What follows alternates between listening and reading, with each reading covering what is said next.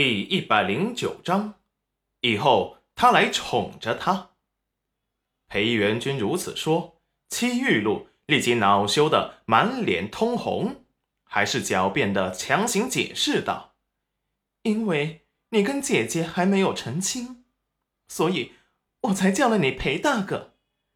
要是裴大哥介意这个称呼，下次我就叫你姐夫。”话说的。委屈又小心翼翼，还带着一丝幽怨的看着裴元君。刘婶气得看不下去了：“你一个黄花大闺女，跟你姐夫委屈个什么劲？”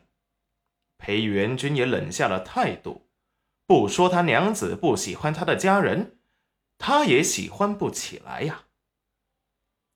大郎啊，那我就先回去了。要是云染那丫头醒来了，记得来寻我一趟。不用了，刘婶，晚上你带着刘叔和你小孙子一起过来，再帮忙叫一下黄彩彩和他娘。今天辛苦你们了，晚上再过来吃顿饭。到时候你们可都要来呀。那多不好意思啊！刘婶有些过意不去。裴元君又温和的说道：“这有什么？这次多亏了你们来帮忙。”不然一天下来，可真会把我娘子给累坏了。况且刘叔他平日里也不少照顾我们，就这么说定了，晚上一定要叫刘叔也来。嗯，哎呀，那就先谢过大郎了。晚上啊，我和你刘叔一定来。哎，我先去趟黄彩彩家啊。说完，解下身上的围裙，乐呵的走了。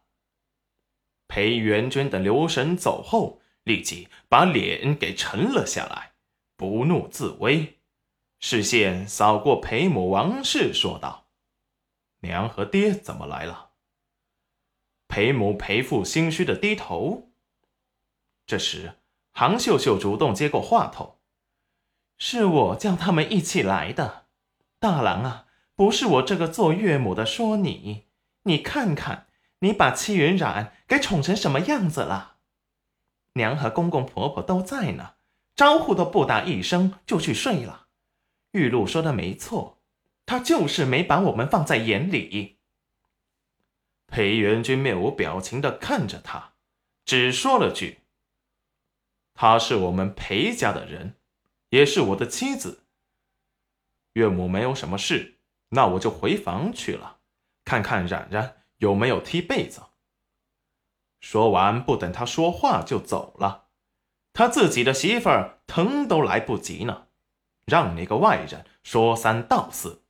石安已经查清楚了当年的事，杭秀秀为了自己的荣华富贵，连女儿都不要了，在冉冉毫不知情的情况下，把她卖入裴家。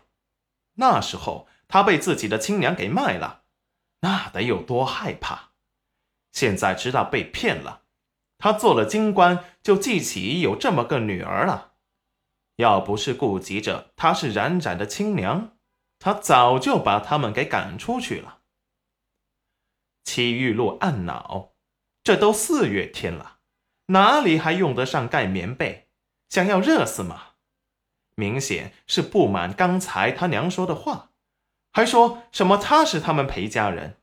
他竟然承认了戚云染那个从小被他哄的什么好东西都给他的蠢货，还说他是他的妻子，是说他娘多管闲事吗？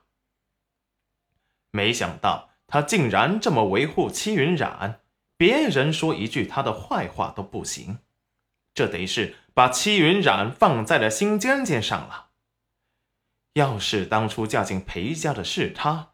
那裴大哥捧在手心里，舍不得让妻子受一点委屈的，就是他了。心里对他娘生了埋怨，当初为什么不把他卖进裴家？裴元君回到戚元长的房间，其实他是说给他们听的。平时娘子睡觉都不让他进屋，他的娘在他面前就如此的不待见他，不知。他小时候得吃了多少苦啊！打量着他熟睡中的小脸，在心底发誓，以后就由他来宠着她，不让她受半点委屈，把她从小没有享受过的宠爱全部补回来。